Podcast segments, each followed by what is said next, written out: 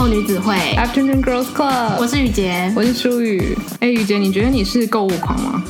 我不算哎，就是我买个东西会想蛮久的，但就是我以前觉得我不是，可是我前阵子刚从日本回来，然后我在日本的时候觉得自己真的是控制不住自己的购物欲望。那你会不会觉得其实你不是一个购物狂，是因为你生存的环境没有太多诱惑你的东西？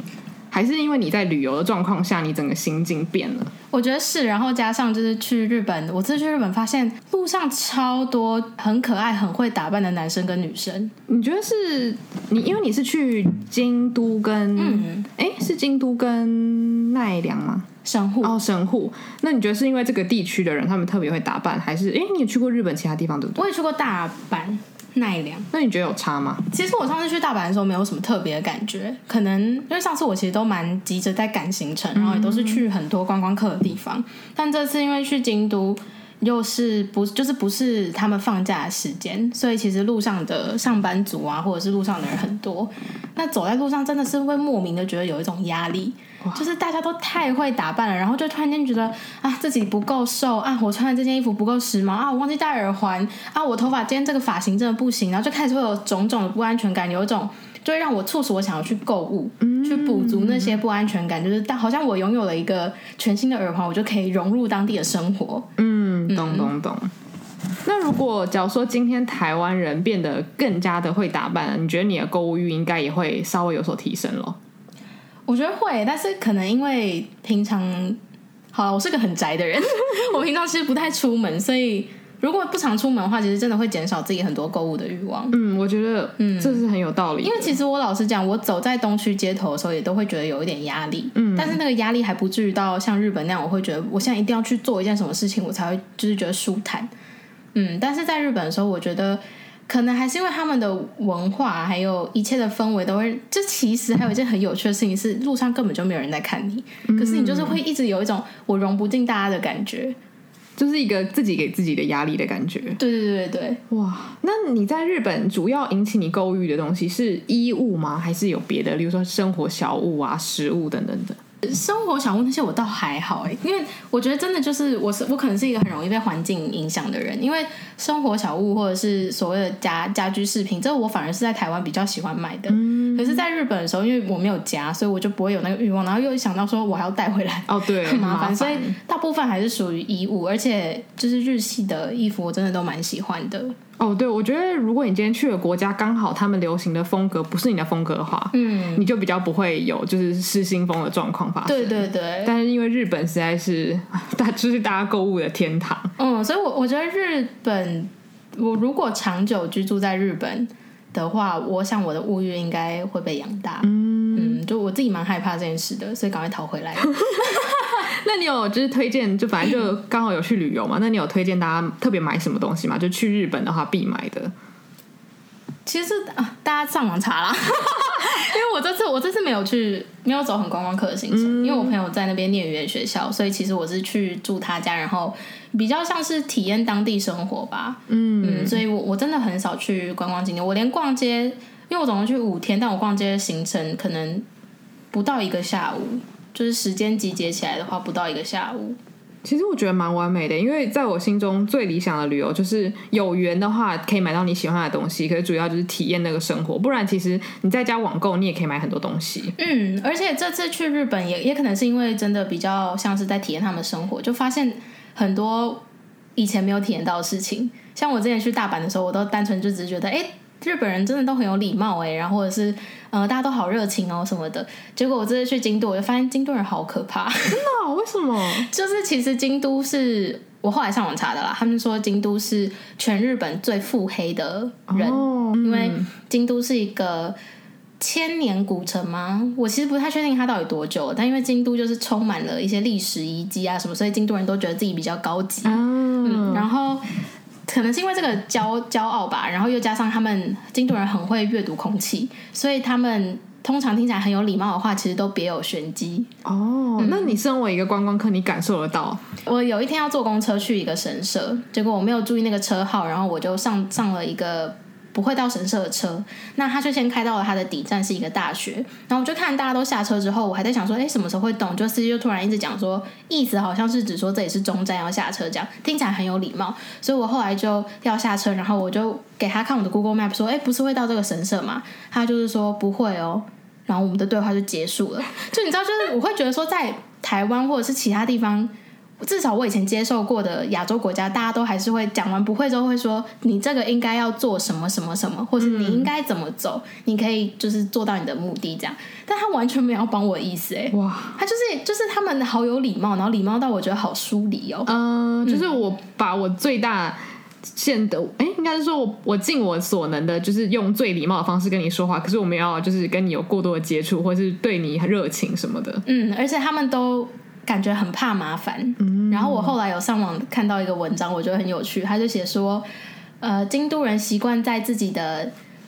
家门前有那种人行道的地方，他们会在那个地方转弯的地方放一颗大石头，放那个大石头的目的就是因为京都的路很小，那有的时候开车的时候，他呃开车的人很容易撞到那个路边的角角，然后就会车子就会受伤嘛，就可能会要求那个。主人来赔偿说：“哎，你这个脚伤到我的车了，怎么这样？”所以他们为了怕麻烦，就故意放一个大石头在那边，就代表说，你今天如果撞到，就是因为你开车技术不好。嗯，我就已经跟你讲，这个就是在这里，你不要再说你没有看到了，这样。哇，哎，蛮腹黑的，对不对？我觉得很可怕，哎。我觉得，因为我想到京都的话，我会觉得，因为是千年古城，我反而会觉得说，哦，他们一定就是特别有涵养啊什么的。嗯，但是反过来说，可能他们城府比较深一点嘛。应该是哦，对，希望就是日本通可以就是跟我们解答一下，是不是真的是这样子？就如果在京都住很久的人，可是因为我朋友，我朋友男朋友不是京都人，但他在京都工作。嗯、然后我第一天我们一起去吃饭的时候，我就跟他提到我就是我这个看法，然后他就很认同，他就说：“嗯，京都人就是这样，嗯、就是有点太太过表面的礼貌了。”我觉得日本很有趣，就是他们的地区性分的很明显，就是比如说会说大阪人就是什么样的个性，京都人就是什么样的个性，嗯、然后东京就是怎么样，就是他们的国家虽然不是说非常大，可是大家的个性都很鲜明。然后像我，因为我就有跟我朋友说，我之前去大阪都没有这样感觉，然后我朋友就讲说，你不觉得大阪其实很像台湾吗？我就说我有觉得，而且大阪人真的都比较热情。哇，难怪，因为我之前也去大阪玩，觉得还蛮开心的，对不对？对啊，所以我就想说，哎。京都跟大阪真的也不过了不起，才一个小时车程就差超大。日日本根本就是一个有有点像是一个联合王国的感觉。我觉得日本人真的很奇妙。对啊，所以之后说不定有机会我们可以再多聊聊，就是关于日本的小事。我不知道，可是我们好像对日本没有那么了解。但我只觉得这是一个很有趣的知，就是小知识。以后也许可以请来宾来跟我们分享一下日本人的日本通。对对对，就是日本人不同地区的多，就是。多样的性格这样子，嗯，对。但是今天其实我们刚刚一开始回到我一开始的问题，就是问于姐她是不是个购物狂这件事情。其实我们今天要讲的主题呢，是跟物欲，就是购物欲有关的。对，这个购物它不是只说单纯的衣物，还有一些满足，像是我觉得食衣住行全部都算是购物的其中一环啦。嗯，所以说，呃，花大钱吃大餐啊，或者是。花大钱去按摩啊，体验生活啊，跳伞啊，这些其实我觉得它都可以算是购物欲望的一部分。对，而且其实还蛮多人讨论物欲的时候，主要都是着重在买实际上的物品，例如说衣服啊，然后家家饰品什么的。可是蛮，我觉得蛮少人在提到就是花大钱体验事情或者是吃东西。嗯嗯，对，因为这其实也是我自己在打这个。呃，文章就我在想这个主题的时候，有想到一件事情，就觉得，哎，之前看到的，不管是购物狂的异想世界，嗯，或者是其他跟购物欲相关的电视节目，都提到，真的就是比较偏向囤积癖，嗯，就是他可能没有办法控制自己，或是他就是想要花钱，但是那个花钱也都是属于非常物质方面，就像是刚刚说的衣物，就是回到家里是实际上会占空间的东西，嗯，但我不知道，还是其实如果单纯是买。不是物质的东西就不会算购物。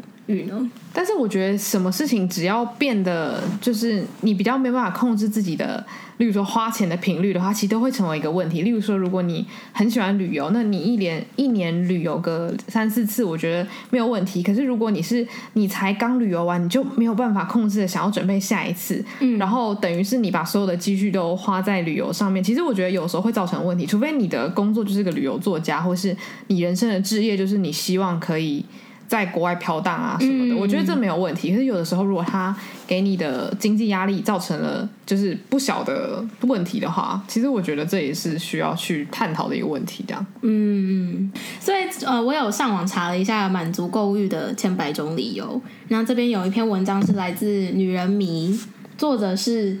By Know Yourself，他就写 Know Yourself，先 Shout out to Know Yourself。在呃，二零一八年十月十号呃发布的一个文章，标题写的是“购物狂的真实世界”，检视你是否有强迫性购物障碍。那它里面有大概整理了一些为什么我们人会想要有购物的原因是什么，就是可能呃，它这边的原因指的是去除说日常生活所需，像是去除掉说你因为饿了要吃饭，或者是你因为冬天到了需要买外套什么这些比较基本的生活所需物品。他就有讲到说，其实。很多时候买东西不外乎就是你想要提升自尊感，或者是你想要缓解那个孤独，因为没有人陪伴，所以你能做的事情就是买很多物质的东西来填满那个内心的空缺，觉得说啊，我现在好拥有好多，我不需要别人陪我，嗯，可能是这样的一个心态。然后还有释放焦虑，释放焦虑这一点，我就觉得真的有点比较偏向是心理疾病，就是很容易造成购物欲的。购物狂的一个原因吧，嗯、所以我最产生连结的原因是提升自尊感。嗯，我觉得这个必须很赤裸的跟大家讲，很多时候我们购买一个东西，真的很大部分是为了得到别人的认同。我觉得是真的，因为就讲最简单的，如果你是买化妆品啊，你买衣服啊，这些东西都是你可以马上展现在外外外人面前的。那你买这些东西，不外乎是希望自己看起来好看。那当然原因有分，你是想要你自己觉得自己好看，还是？别人觉得你好看，这当然有程度之分。可是我觉得，像现在社群网络这么发达的时代，你一直看到新的东西进来，然后其实那些品牌啊什么，他们都会释放一种消息，就是告诉你，你要拥有这个商品，你才可以感觉更好。嗯，或是如果你没有这项商品的话，你就是在落，你就是比别人落后了。嗯，你就是没有这个最，比如说最新的眼影盘，你的眼睛就是没有别人亮。iPhone 十一，对对对，然后你没有这个 iPhone，这个画素就是不够好，你的照片就是不够美。所以就是你好像没有这些东西，你就是比人家矮一截的感觉。就是我觉得现代人有一个很容易落入的陷阱，就是因为这些资讯造成我们常常会觉得，如果我没有这项产品，我就矮人一截；如果我没有这项产品，我会造成别人对我的看法有所改变。那这就是很像我们以前很爱讲的。就是自信这种东西真的太容易来来去去了。那为了让自己有自信的时候，我们就会更倾向于去购买那些可以增添自信的物品。但是那个自信，它带来的自信也是非常短暂的。对啊，所以我就常觉得，虽然说大家一般人啊，我们大家都喜欢用好的东西、漂亮的东西、有质感的，甚至是流行的、高级的东西。但是拥有这些，就是想要拥有这些东西的欲望，是不是来自你你渴求社会的认同，还是？这是你一个激励自我的方法，因为可能为了买到这些东西，我会更努力的去生活，更努力去工作，嗯、还是只是因为你害怕被别人瞧不起，所以你才只能用这种比较外表物质的东西来包装自己，显现的你好像生活过得很好。嗯，嗯对，我觉得其实买东西。不见得是一个坏事，因为你是在刺激经济嘛，就是它也是有它很好的地方，或者是你支持你，比如说你欣赏的设计师，或者是你欣赏的，比如说商家，所以你购买有时候是有可以有一个很好的原因。但是我觉得，如果我们可以先回去就思考一下，说我买这些东西的原因是什么？也许你可以想到说啊，那我可能其实需要的是别别种东西，但是我我认为购物可以解决我的问题，但其实不行，或者是其实可能短暂的，例如说五天内你拥有那件裙子的。那一个礼拜，你会觉得说：“天哪，我的心情真是好到上天。”因为我是一个非常非常喜欢呃买衣服的人，所以我可以理解那种，就是你刚买到一件你非常喜欢的衣服，或是非常适合你的东西的时候，你会很开心。可是其实那个开心并不会真的维持很久，至少不会超过半年。嗯，没有那么严，就是他的衣服能够带给你的快乐不会延续了这么久，除非那一项东西是。给你特殊意义，例如说是很特别的人做给你的。但是如果只是纯粹透过购物这件事情来满足心里的空缺的话，通常蛮快你就需要下一件衣服去填满那个空。嗯，对。那你觉得你自己是比较属于前三种的其中一种，还是你你对自己的购物其实是有另外一个定义？其实我不太清楚我到底是哪个，因为我不太。确定我是想要看起来有质感，还是因为我通常买衣服的时候，我就会觉得说这个东西很漂亮，我很想拥有。嗯，所以我觉得可能可能比较像是收藏收收藏品嘛。嗯，你因为你看到自己合自己胃口的东西，就想要拥有。对对对对对对，就有点像是我看到我喜欢的书，我会想要收集的那种感觉。其实就有点像前面有提到说，我觉得这个文章没有提到的一点是，其实有些购物狂他是有囤积癖的。嗯。嗯对，我觉得有时候就是冲动性，就是有很多东西其实都是你想要，可是你想要是五十趴想要，八十趴想要，还是一百趴想要？嗯，我常常会买很多我大概六十趴想要的东西，可是我可能过了半年之后，我会觉得说，啊，只有六十趴想要，我现在如果把它卖掉，其实我也不会心疼。嗯，那我那时候我就很怨恨自己，因为就会觉得说我对你的感觉没有不喜欢，可是其实是不需要拥有你的。嗯，对，我觉得我主要的问题就是我之前买东西真的还蛮冲动的。哦，oh. 对，我不会买到不喜欢的东西，可是我应该要把钱花在我百分之百喜欢的东西上。嗯，对。但是小孩子不会懂的啦。对啊，就我我也我也是小孩子，我没有要抨击小孩子的意思。我的意思是就是。其实我们都是这样走过来的。以前小时候要都是想要糖就吵啊，对啊，我就是要，没有原因，我就是要。对，就是我现在就是看到这个东西，我心里喜欢它，我为什么不能拥有？对啊，对啊，就是不要那么刻薄，妈妈。对，我妈对我很好。等衣柜爆掉那一天，你就会知道说为什么妈妈要阻止我了。嗯，而且其实小时候真的很容易买一堆不适合自己的东西。对啊，所以还是想跟比较年轻一，不讲年轻一辈，就是。还是想跟现在可能还是在学生时期的听众，如果有的话，想要跟你们说，呃，不要太肯定现在的眼光。哎我觉得这个建议超好笑，可是其实很实际。因为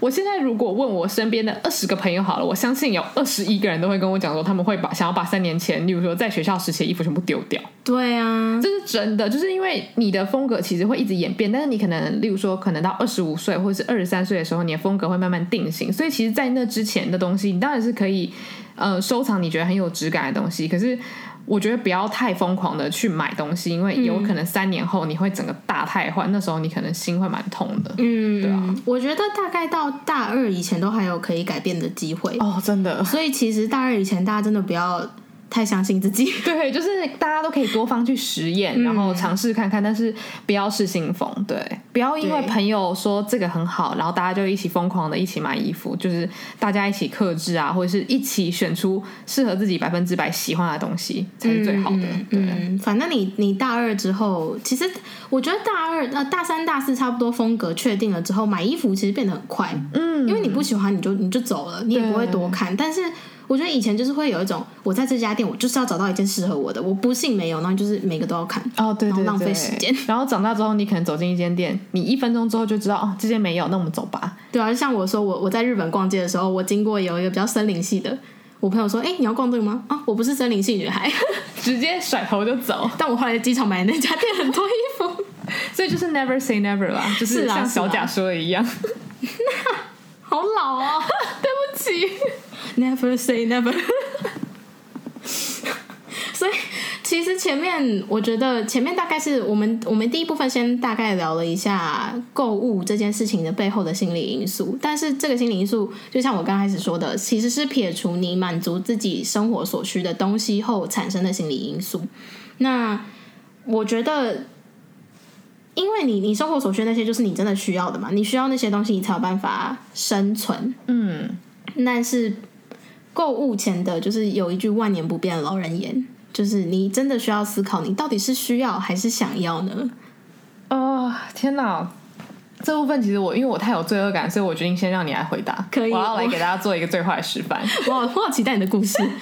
我其实因为我自认自己是一个蛮节制的人，但是这个节制大部分是来自于我本身从小到大能使用的金钱不是到特别的多，所以。我会去认真思考，说我到底是不是需要这个东西，我需要购买，或者是，嗯、我今天买了这件衣服，我会不会真的很很常穿它，或者是它能不能够搭我衣柜里面的至少三个下下身的物件，或者是我买一个裤子的时候，我会想说，它能它能不能搭我房呃搭我衣柜里面至少五件上衣，就是我会有很多想法，然后。我通常看，就直到现在，我买东西我也是属于我在网络上，假设我看到一双鞋子，我会考虑至少超过两个礼拜。如果两个礼拜我看到它，我还是想要拥有它，那我就会买了。可是如果两个礼拜后我看到它，我发现我好像不太需要，那我就不会买了。所以我觉得我应该算是节制的人。可是就如同我刚前面讲的，我去日本的时候，就突然间觉得，哎，我好像不是哦。就是可能还是环境真的有差，然后又加上我还有一个比较跟跟前面买衣物啊物质的东西比较不同的是，我很爱吃，嗯，然后我我发现。呃，回想我过去学生时期啊，大学啊，包括现在出社会，我真的是花在吃的地方花的非常多。一件衣服五百块，我就会想很久，到底要不要买，到底要不要买。可是，一餐七百块麻辣锅，吃吃吃，哎、欸，我觉得吃都吃，真的跟我相反嘞。七百块麻辣锅，我就觉得。我觉得我的心好像被割，因为我觉得就是两百块又可以吃到超好吃的火锅，为什么花七百块？可是麻辣锅就是要七百块啊！但我觉得，因为可能麻辣锅刚好是你很爱的食物。其实我也没有到很爱，真的、啊。天哪！或者是我去吃回转寿司，我也会就是吃个五六百块，我都觉得很很合理。所以这真的是领域的不同。我高中每天的餐费是一百一十块，就是我妈是给我，因为我会留晚自习，所以晚餐的预算是八十块，然后早餐是三十块，所以我一天有一一百一十块可以用。可是我每次都花超过，然后。钱从哪里来的？对，然后我都会花超过，我就会回家之后我就跟我妈说：“妈，我今天中午吃了，我今天吃了一百五。”妈说：“你要吃什么？就是什么什么什么加什么？你又吃超过，然后再他就默默从钱包掏出三十块说再补给我。然后或者是我有时候也会吃到很夸张，什么两百块，他也都会补给我，就是。”我妈也是有在满足我，嗯、就是她她没有她没有规定我说你不要花超过这个钱，但是她有给我一个 range，说她希望我每天是这样花。嗯、然后反观来说，我姐就是我们都是在同样的体制下面成长的，可是我姐跟我真的完全相反。我姐是可以不吃饭的人，她都要把那个钱存下来，存下来干嘛呢？存下来去买她想要的相机。就是我们两个的花钱方式真的很不一样。我就是爱花小钱，她就是存小钱花大钱。嗯。嗯但是我觉得我们两个经济状态比起来的话，他胜他可能还比我好，因为我就是太爱花小钱。哦，其实花小钱有的时候反而会就是积沙成塔，花小钱很可怕。哇！而且因为民以食为天，就是你如果是在吃饭上面比较大方一点的人，其实那个金钱的量是很大的，因为你每天都一定要吃饭。而且最可怕的事情是你买衣服的时候不会想说这差个五十块，那我买这一件好了。你吃东西的时候想说，哎，差个五十块。可以多一个大薯，那我加，就是很轻易的就可以让你选择再加一点点钱，没什么关系。对啊，什么一个咖喱饭加五十块，可以有泡菜跟饮料，好啊。你懂吗？就是吃饭的时候，你的我的思考神经好像变得很慢。嗯，我决定一件事情是好快速，好好，我要我要我要我要。可是买其他物质的东西的时候，我就想了好久。嗯，所以可能是对我来说，我的我的需求层面不同，我可能就是喜欢吃，或者是我觉得吃能够带给我快乐，所以我愿意多花一点钱去从事吃的这一方面的事情。然后呃，或者是刚刚提到的体验这种，就是我也会我也蛮愿意花钱去体验的，像是。呃，密室逃脱啊，或者是有机会的话，我也是非常想去跳伞。哇哦，嗯、就我愿意在上面就是帮你录音，可以可以，那我就不用花钱付了。你们跟我一起上去更好。我觉得我会吓到就是尿裤子，我超怕高。那你可以还有什么体验的？那你有想要体验的东西吗？我我想要体验什么？哇，有没有什么体验比较不是可怕的那型啊？我我可能就是看快速快速联谊，快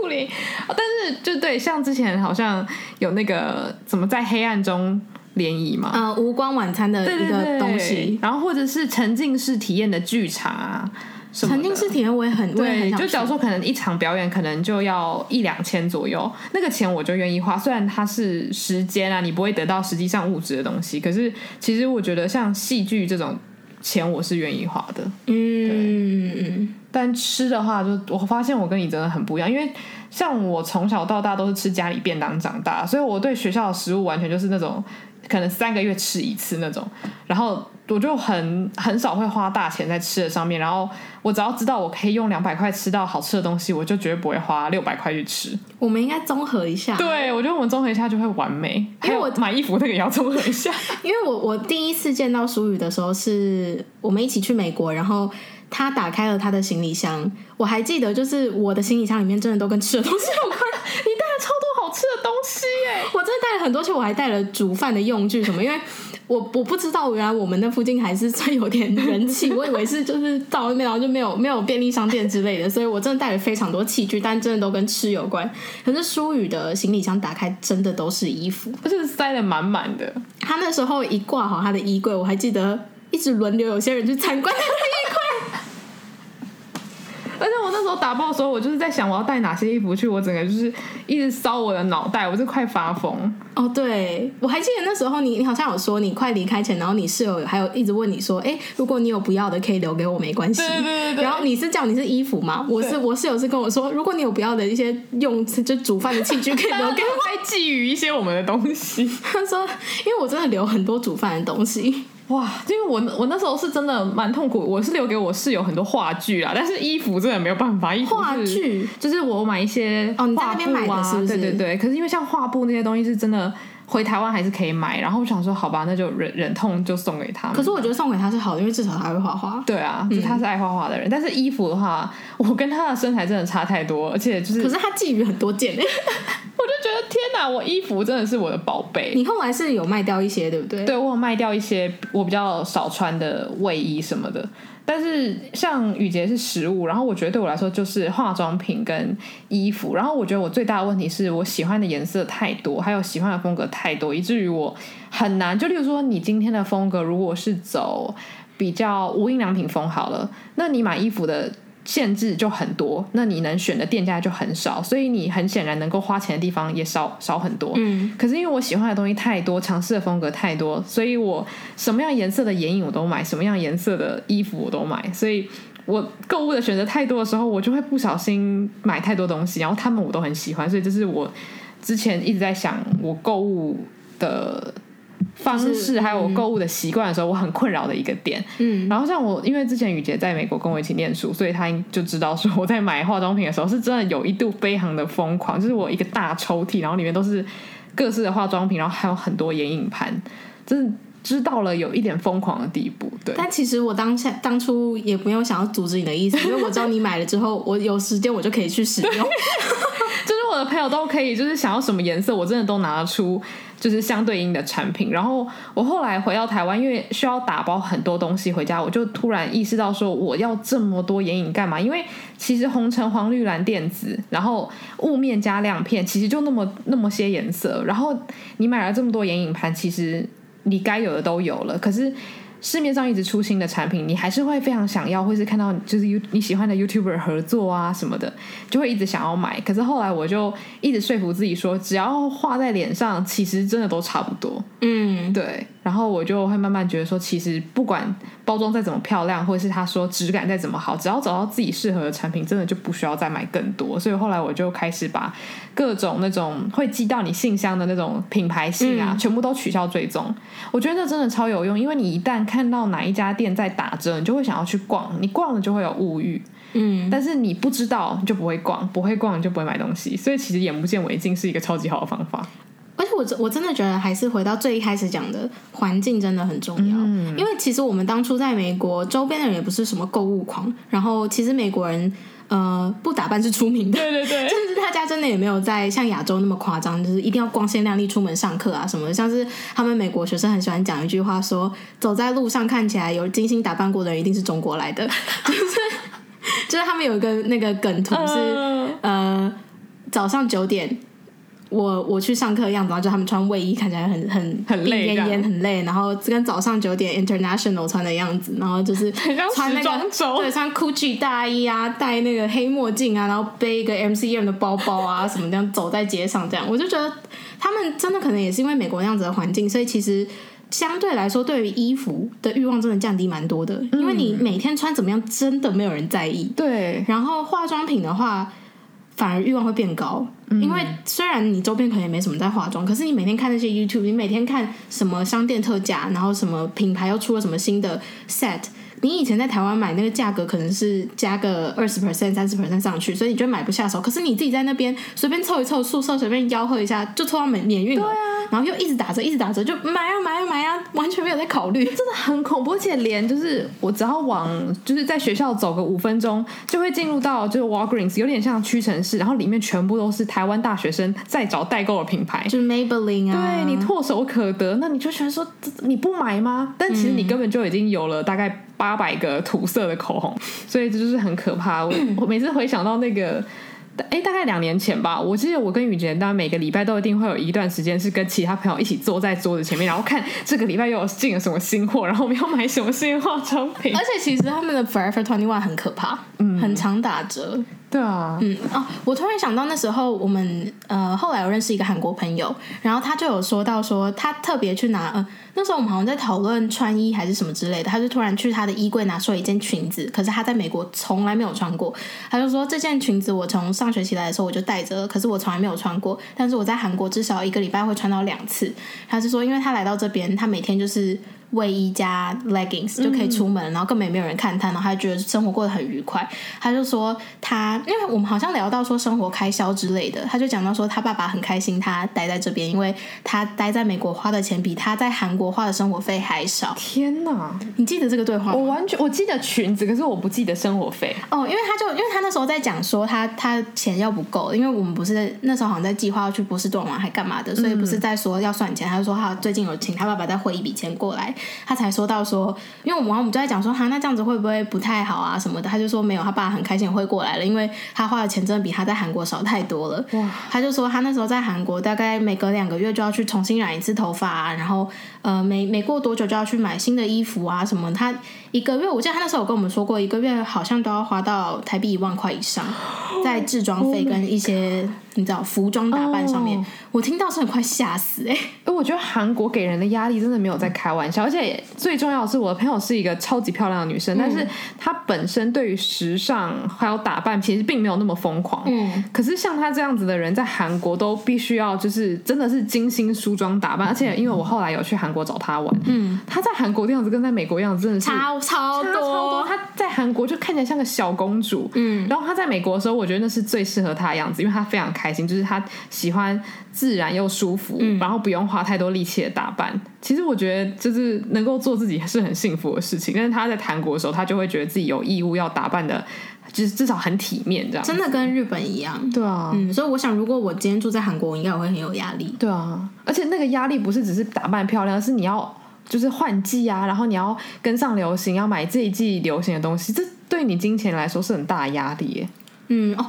我在日本的时候有机会跟一个当地的男生聊天，然后就有提到说，因为我是上班族请假去的。他听到这个时候，他就有点惊讶，说：“诶，我怎么会愿意请假来别的国家玩？”然后我就说：“因为我觉得工作很累啊，我想要出来走走。”结果他就说：“日本人不怎么请假，因为他们很喜欢工作。”我说：“哈，很喜欢工作？谁喜欢工作？”他会讲说。就是因为日本人为什么那么喜欢加班啊？什么这些都是因为他们薪水真的给的还不错。嗯，就是像其实我有听过一个说法是，可能假设你底薪是三十万好了，那公司可能会在额外的发薪的时候，就额外再多给你三十万，所以等于说你这个月的薪水是六十万。那另外那个三十万就叫做加班费，不管你有没有加班，这个费都是会给你的。可是可能日本人工作量真的很大吧，就是他们还是习惯加上职场文化习惯加班，所以他们觉得。多花一点时间工作，赚了又更多了，那有何不可？嗯，嗯，我觉得还蛮特别的。哇，可是就反而是我会觉得说，如果你的一生都在过这样的生活的话，那你没有中间。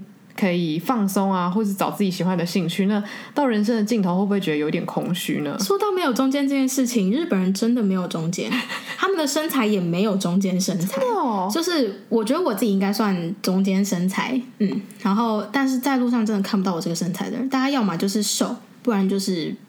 胖。真的，就我觉得他们真的没有中间值。哇，日本人怎么那么极端？是不是？我觉得很很酷哎、欸。哇。但是我觉得这蛮可以理解，就是感觉日本人的个性格是蛮，就是他如果要做的话，他就一定会做到满的感觉。啊，职人精神。对对对，也是我们那么喜欢、那么着迷日式料理啊，日日本的产品他们的。服务啊什么的。对啊。所以你自己觉得你自己现在呃以前的购物决策方式是冲动型的？对，我以前就是只要我喜欢，然后我可能想一两天，我就会觉得说我没有办法没有这个东西的话，我就会买。就是我以前思考那个长度是很短的，然后尤其是只要东西。嗯，讲到打折什么的，我我就会脑波很弱，我就会觉得说，好，现在打折，如果我不在这个礼拜内决定的话，这个东西就要离开我身边了，它就要回到原价了，真的。对，所以我常常会因为这件事情买很多东西，尤其是在美国的时候，因为很多品牌就是那个运费都非常便宜，然后又有学生打折。其实学生打折真的是害人不浅，我真的害人不浅。所以你现在如果在美国念书的话，你真的小心小心学生打折，你真的会买很多很多。不必要的东西。我觉得美国的东西也是属于质感不佳，但量大，然后又便宜，嗯、所以你就会觉得说，反正这种便宜，我就买来随便搭一搭也好。嗯、可是其实到最后那些真的都是垃圾，因为你。先不论它的品质，就是是不是穿了很多次，或是洗洗了很多次之后很容易坏掉，而是美国的衣服颜色都太鲜艳了。嗯，那其实你离开美国那个环境之后，到其他亚洲国家，那个衣服其实有点不实穿。嗯，我我自己觉得啦，可能我平常是一个穿搭比较保守的人，所以我有这样这样的想法。但是因为在美国的时候，加上我刚刚说的，真的没有人看你，所以你穿衣的那个搭配跟尝试会比较多，所以会更愿意去买一些你平常不会买的东西，然后又加上。呃，美国人对于身体自信又蛮怎么讲推崇吗？就是你其实基本上你怎么样，大家不会，就算他真的觉得你今天身材很丑，或者你今天穿搭很丑，他也绝对不会当着你的面说你超丑的这样什么的。对，哎、嗯，我觉得你刚刚说的很好，因为有的时候我们会去到一些国家或去到一些地方，我们会被当地的气氛感染。所以，如果因为像我原本我穿搭就是比较不保守的人，所以我在美国买的衣服回台湾我一样穿。可是，像假如说有些人他本身不是走韩系风格好了，他去韩国假如说旅游，嗯、两个礼拜，然后他可能一开始并没有就是真的很想买韩国的东西，可是可能到了第六天，他发现哎，就是韩国人穿什么东西真的好好看哦。我听过蛮多故事，就是他被韩国人影响。然后他就买了很多韩国当下非常好看的东西，然后他自己也很喜欢。可他回到台湾之后，他发现这些东西跟他所有衣柜里的东西格格不入。嗯、还有他原本其实根本就不是那个风格的人，就是有时候环境给你当下那个刺激，你回到自己原本家就会完全丧失那个感觉。对对，所以我觉得旅游的时候购物要特别小心。可是旅游又是一个特别容易购物失心疯的东西，因为你就会一直抱持一种我要是不买我就买不到。对对对对对，哇，这种。消费者心心理学，对啊，所以我觉得知道自己适合什么东西真的好重要哦。嗯，对，所以真的是我觉得需要一点点年纪嘛。我觉得是需要年纪，还有环境改变这件事情。嗯，因为我觉得现在比较像是低物欲时代，就其实大家都有在推崇说简单生活。那呃，越来越多人都在讲说极简生活，其实你也可以过得很美好、很快乐。我自己觉得。有点感触，因为我们家前阵子其实在装潢，装潢前需要先整理一些自己的杂物，所以其实我我们家有趁这次机会，真的清掉了非常非常多囤积用不到的东西。那我自己在清我房间的时候，我就发现了好多东西，我真的不知道我留着干嘛。我觉得最匪夷所思的一个东西就是 大学或高中参加营队的那个姓名牌。哦，天哪，我都留着哎，我不知道我有什么问题。对，然后还有反还有。国中的纸条，这个我觉得留着还有点意义。哦、我有留着。打开之后，我就发现什么内容好无聊哦。然后你可能都不知道你们现在讲什么，我看不懂。然后还有国小的时候写的，就是中文加点注音，那种我都留着。然后什么一号怎样啊，什么八号对十号，什么我觉得二十八怎样怎样，就是 我根本不记得谁是谁。然后这个记忆也对我来说一点用处跟意义都没有。然后我在清的时候，我就常常觉得很可笑，就是我怎么会留这种东西？而且我怎么好像如数家珍，就是。当下结束那个营队的时候，当下结束了一个惩罚的时候，我就觉得这个我一定要把它留着，留在我房间。然后我现在清的时候，就说我我当下那个想法到底哪里来的？嗯。然后清完之后，我觉得最有趣的东西就是，呃，因为我们家现在装潢好了嘛，所以其实清掉了很多东西，还有包含家具，家具很多也都买新了，家里面变得比较宽敞后，你整个人的心境也会变诶，就是比较少杂物之后，你你心里面也会比较不那么多复杂的。感觉我不知道怎么讲，就是你会突然间变得比较平静吗？我觉得就像是最近很在美国很红那个近藤麻里惠啊啊，怦然心动整理术。对对对，就呃，如果大家有看过书的话，看书。我觉得不错，但是如果你家有 Netflix 的话，我觉得你可以去看那个近藤麻里惠的，反正它就是一个算是实境秀节目嘛，他就是去美国的很多家里，然后实行他自己的一整套整理方法。因为他的整理方法其实就是你拿着一个一件物品，然后他有没有让你感受到怦然心动？但是他的书里面有解释得很清楚，你要怎么处理衣物啊，有感情的小物品，然后还有杂物什么，就是他有给你很多步骤，所以我觉得大家可以去上网找一下。那他那个节目里面，基本上他就会讲说，你先把家里所有的衣服都拿出来，而且是家里各个角落衣服都要拿出来，聚集在一个地方，然后一件一件拿起来，看他有没有让你感到怦然心动。没有的话，就算它再好，你要把它丢掉。然后通常 几乎每个案件都可以清出，真的是看了很疗愈，就是真的是超多个垃圾袋的东西都是不要的。然后通常就是在清的当下，可能那一家人可能会很痛苦，或者是会觉得说这些东西我怎么能丢掉？可是到最后他们都会非常感谢金藤麻里惠，因为其实一个干净的空间可以带来一个很和谐的。嗯，团体生活嘛，就是因为大家都会觉得这个空间很舒服、很干净，而且他们会有责任感觉，说我们要让这个地方一直维持这么棒。对，我觉得现在，因为今天现在这个节，呃，今天这一集是在我房间录的，我觉得舒宇应该可以懂我刚刚的意思，就是，可是你之前没有看过我比较杂乱的房间，但是我以前的房间的空地嘛比较小，所以我想要运动的话，我激不起那个我想运动的心，但是因为现在我把空间设置比较大之后，我开始比每天晚上都会很规律的运动，然后也不会觉得说，呃，一直有东西挡东挡西，觉得不舒服，然后还有像是收纳空间变多了，所以基本上我现在也不会有太多。散落在外面的东西，因为我知道有地方可以放。那我回家的第一件事情也是会把这些东西收起来。像我以前就是把东西直接堆在椅子上。就是我我们家从七月份装潢到现在也已经要四个月了，但是我真的有吓到我的生活习惯变蛮多的。我开始在乎说我桌上呃的东西，它就就是每个东西都有属于它自己的位置，然后我也不喜欢东西被乱放的感觉，然后。我觉得很特别的是，因为我们家以前杂物真的很多，为了不要让杂物堆积起来，所以现在我妈买东西前也都会三思，想说真的有地方放吗？真的需要吗？真的用了不知道几年之后会想丢掉吗？什么这样？所以我就觉得整个空间改变了之后，然后完全改变了我们家的购物习惯跟生活习惯。嗯，然后还有像刚刚说的，就是你说怦然心动那个。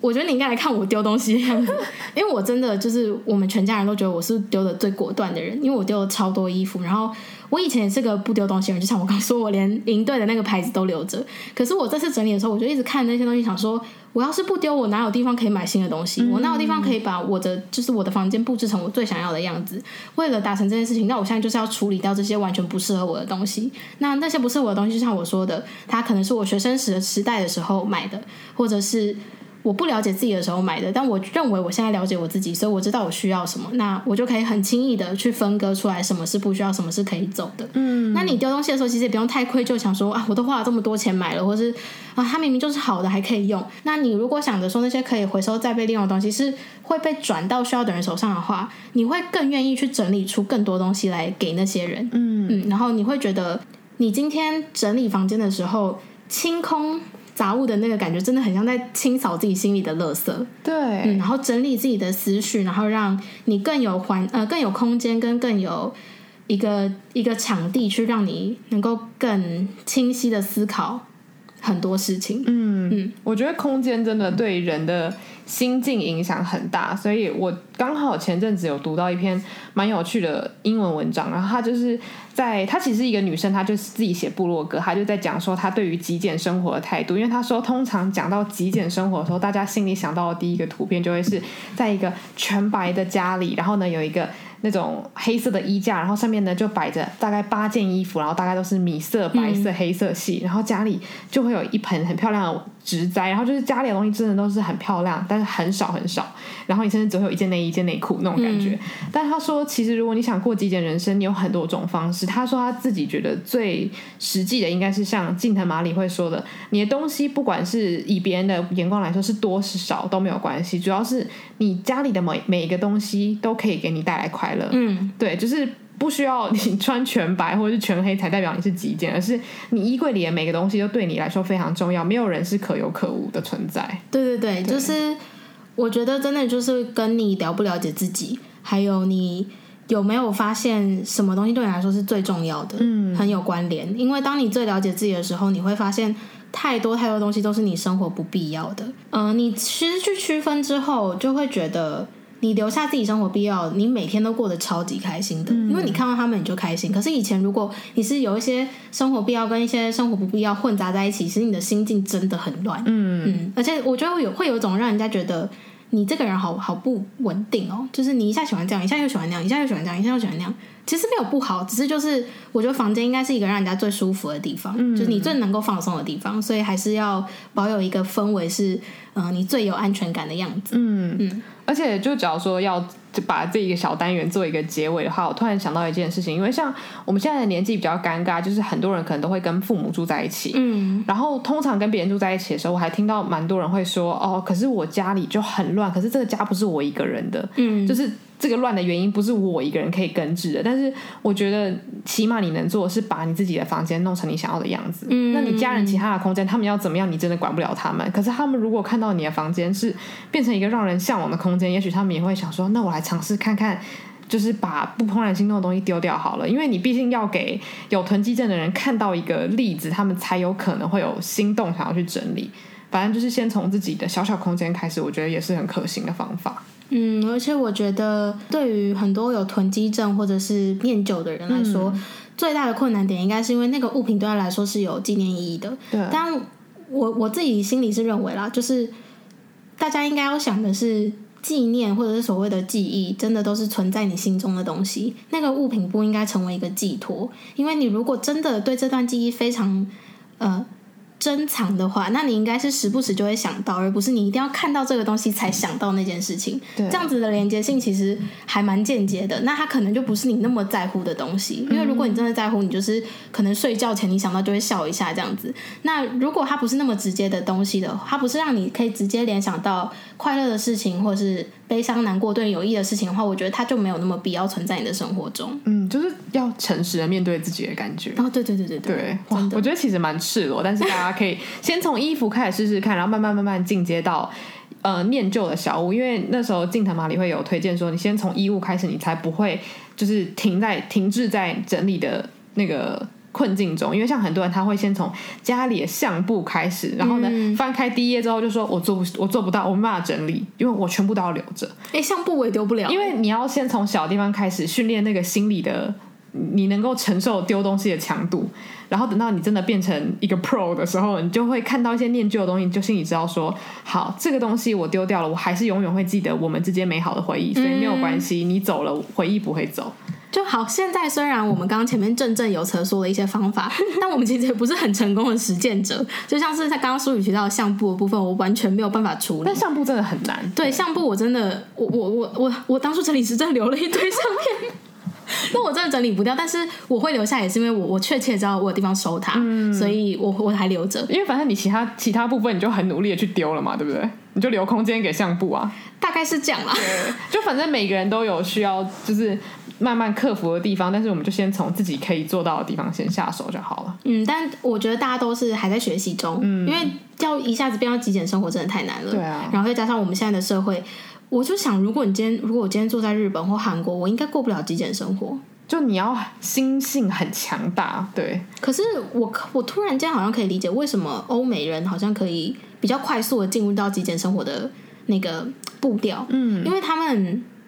就像我说，完全不在乎你穿什么，然后大家个人主义的，对，然后大家也不会就是对你的生活指指点点，也不会觉得你一直用同一个东西，好像你是不是太念旧啦、啊、什么，嗯、就大家不会对你的物品去对你这个人有太多的想法，对，嗯。所以我觉得，可能在那种团体生活比较被强调的地方，这件事情是比较难做到的，嗯，对啊。但是我相信，就是从比较简单的东西开始整理的话，嗯，例如说你留下来的衣服都是你怦然心动的，其实你穿出门的时候，你心情也比较好。与其就衣柜塞爆，然后有一堆你超讨厌的衣服，嗯，对啊。所以这部分刚好也带到，我觉得就是因为其实刚刚讲到说物欲主要都是在强调物质生活嘛。那我觉得在衣服购物方面，现在还蛮流行，就是在讲说可以买二手衣服啊，嗯、或者是那种有些品牌是用嗯怎么讲，不是血汗工厂做出来的环保品牌，就是现在大家越来越愿意花钱或者是花时间去二手市集挖宝啊，或者是花钱支持就是比较有良心的厂商啊、商家或者设计师。所以我就觉得，其实这是一个蛮好的潮流嘛，嗯、就是他们越来越多有名的人就会开始跟大家说，哦，其实我现在身上的衣服全部都是二手衣啊，然后你还是可以买到超多超级超级棒的东西，而且很多东西都不贵。像是美国，其实真的很多很多店可以买到很便宜又很好的二手衣。我有听过一个二手衣的说法，你 说你说，他说出来你吓到，就是美国那些二手店啊，嗯、都是从。死掉的游民身上拿下来的，哎、欸，我有听过这件事。哦，你有听过？我有听过。嗯、但是因为其实讲到二手衣，其实好像我觉得可能到处都有可能会有这种事发生。嗯，对，就是因为毕竟那些衣服它总是会流到某些地方，那它可能就会流到二手市场。嗯，但是因为像很多二手店，你很明显可以看得出来，可能是两千年的时候很多衣服被制造出来，然后他们当时有被很多青少年。就是少女爱过，可是时期一过，他们就把它可能就丢出去卖出去。但是现在刚好两千年的那个流行回来了，然后你在二手衣店就可以看到很多当年很受欢迎的品牌，然后就很便宜的价钱就可以买到。所以其实就我觉得，如果你是喜欢特定一个风格的话，二手衣就对你来说是一个非常好的选择，尤其是复古啊、摩登，或者是有一点就是 Y2K 那种风格的话。就是二手衣不但可以让你就是得到你想要的衣服，而且你可以就是不浪费任何资源。对，我觉得二手衣也不一定大家都要想说，呃，我买二手是不是就是所谓的古着，好像很贵。我我又不是一个很有造型感的人，我为什么要花时间去二手店找衣服？其实二手店有很多很实穿的衣服，像是，呃，我在二手店买过一个大外套。也是很好穿，然后也很保暖。那很多人就是说，但这么实用的衣服怎么会流到二手市场？嗯、那可能就是刚刚讲的那个状况，或者是换季啦，或者是呃本来穿的人他的身材形状变了什么？就是二手店有很多种样的衣服，不是说只有好像你是古着风格人才撑得起来。对，嗯、或者是不是说这件衣服真的是丑的没人要才会流到二手市场？嗯、像嗯，我自己很喜欢的一间古着，哎，它不是古着店，我自己很喜欢的一间二手衣店叫小麻雀，然后小麻雀。的话，你进去那间店的时候，你完全不会觉得你在逛二手衣店，就是它里面的衣服都非常的好看，然后很新。嗯、那像我自己有不穿的衣服的时候，我也会拿去给他们收购。嗯，所以其实我就可以确定，其实那边卖的衣服都是还是依然是被喜爱的衣服，绝对不是什么大家不要的衣服，然后丢到路边。对啊，就其实就是他可能现在不穿了，或是他没有这个空间，然后让下一个喜欢他的人把它买走，就只是这样子而已。嗯对因为现在太多就是快时尚，制造太多衣服，对啊，其实真的很浪费。嗯嗯，对，所以最后想要跟大家分享一个就是 IG 专业，因为如果你有考虑要走就是二手或者是走环保路线的买衣服的方式的话，有一个 IG 专业叫做 Slow Fashion，然后底线 TW。那它其实就是会介绍很多，呃，要怎么样用买二手衣方式过生活的一些方法啊，一些撇步，或者是他会推荐一些 IG 的专业，你可以看到一些很有型的人，他们怎么用二手的衣服去搭配，其实就可以让你，其实算是可以破除一些很多人对二手衣的，呃，一些偏见吧。其实我觉得大家对二手衣可能分两派，以前的话大家都觉得二手衣很脏很旧，不不想买，嗯、然后现在大家对二手衣都会有种。有门槛的感觉，对对对，我是不是一定要是潮人才可以穿？我要真的要告诉大家，真的不需要，因为像我自己真的很喜欢买二手衣，然后我很多二手衣都是价格真的就是几百块，比你一般买衣服还要便宜，可是它的质感有的时候真的很好，就是你只要花一点点时间去挖宝，你甚至上虾皮也有很多很厉害的二手衣卖家。对啊，所以其实只要有心的话，你真的可以用很环保、用很方便的方式过生活。而且我觉得，应呃现在的二手衣店其实他们自己也会挑那个货源啦，嗯、也不是什么都收，所以基本上能够被放到货架上去被贩卖的，都是他们挑过。呃，不管是品质或者是款式，他们都知道一定会有人可以用更好的心去包呃，去收下这件衣服的心态在做这转卖这件事情。嗯，所以像我也曾经有在二手的拍卖会上面买过一件我非常喜欢的毛衣，然后就紫色那件，嗯、然后它材质也是很好，它也是一个蛮高级的日系品牌，但是我才用呃一百块钱买到它。天哪！而且它没有被剪标哦，哇，它原标还留着，所以大家就知道其实二手衣它。嗯，能够被拿来再再度贩卖，其实商家都是有他们的良心的。对，嗯，对啊，所以就是给大家一些建议，就是你不只是可以把自己的衣柜用很好的方式汰换掉，那如果你想要再买新的，你买二手衣的话，你感觉也会很好，因为你不觉得你自己是在消耗这个世界上的资源，你只是把别人现在穿不到的东西拿来，就是当做你的很很喜爱的衣物继续穿搭而已。当然。如果你今天是觉得你就是喜欢买东西，你就是认为买东西可以带带给你非常大的快乐，那我觉得你这样的生活方式也没有不对。只要就是你的经济能力是能够支撑你这样子的呃生活方式的话，那当然还是过得开心最重要。嗯，对。但是我们这一集其实也主要就是觉得说，有时候物欲会给我们带来困扰，或者是事后会有点后悔，所以这就是我为什么我们会觉得说可以给大家一些建议，因为我们自己也会。经历过就是花了太多钱在其实不会带给我们真的很多快乐的事物上，就会让我们觉得说，那我们是不是应该要改变我们的生活方式？但是如果购物会给你带来就是纯粹的快乐的话，那这一集的一些建议你就可以不用参考。这样，就如果你是阿拉伯游，阿拉伯油田大亨啊什么，当然我完全不会介意啊，你赶快去买飞机，赶快去买私人游艇什么，随便你买了再借我用。对。那最后就希望大家可以住在一个让自己怦然心动的空间，我觉得这真的是最美好的事情。不只是拥有金碧辉煌的家，我觉得其实就是活在一个你拥有的所有的物品都让你感到快乐的空间，才是最难能可贵的吧。那希望大家听完这一集呢，可以好好思考一下自己现在生活的空间能不能有什么样子的改变，能够让自己过得更开心。当然，我们的宗旨还是希望大家能够快乐的活在这个世界上。对啊，而且其实你看到、喔、你省下了这么多钱，然后你还可以花。花更多时间去寻找有没有什么体验是你可以不花钱，或者是你可以把钱花了，让你有更多的心灵上的回报。例如听我们的 podcast 就不用钱啊，然后得到了那么多心灵上的欢乐，请大家帮我们分享。